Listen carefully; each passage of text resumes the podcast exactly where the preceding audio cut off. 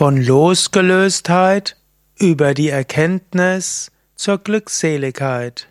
Kommentar zum 420. Vers von Vivekachudamani von Shankaracharya. Shankaracharya schreibt, Vairagyasya palam bodho bodhasyo paratipalam svanandanubhavachantir Eshaivo parate palam. Erkenntnis ist die Frucht von Vairagya Losgelöstheit. Gedankenstille ist die Frucht von Erkenntnis. Der Frieden, der in der Glückseligkeit des Selbst erfahren wird, ist die Frucht von Gedankenstille. Warum sollen wir uns so bemühen auf dem spirituellen Weg? Shankara sagt, ja, so wirst du, bekommst du das Glück. Und wie kommen wir dahin? Gut, zunächst einmal gilt es, sich loszulösen.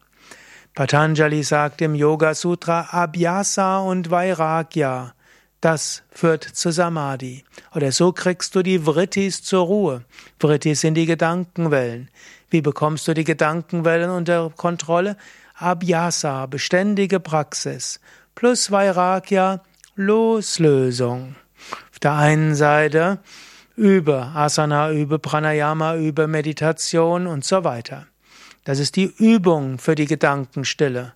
Und dann löse dich. Löse dich von Identifikation, sei dir bewusst, ich bin nicht der Körper, ich bin nicht die Psyche.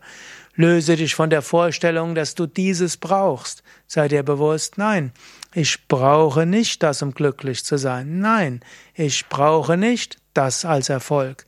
Nein, mein Glück hängt nicht ab, ob mich jemand lobt oder nicht lobt. Als Yogalehrer meine, mein Glück sollte nicht davon abhängen, wie viel Teilnehmer in meinen Kurs geht. Immer wieder Vairagya, immer wieder Losgelöstheit und immer wieder Abhyasa, spirituelle Praxis. Das führt zur Gedankenstille. Also die Frucht von Vairagya und letztlich auch von Abhyasa ist dann die Erkenntnis und die Gedankenstille. Und aus der Gedankenstille, dort kommt die höchste Freude. So bemühe dich um die Gedankenstille durch Vairagya und Abhyasa und nimm dir jetzt wieder vor, regelmäßig auf dem spirituellen Weg, übe täglich, ja, übe täglich und übe zwischendurch und erkenne immer wieder, wo deine Verhaftungen und Identifikationen sind. Übe Vairagya, löse dich davon. Dann wird der Geist still und in der Stille des Geistes kommt die Erkenntnis des Selbst. Dort ist die Freude und wenn du mal diese Freude hast, dann geht's mit dem Vairagya ganz leicht.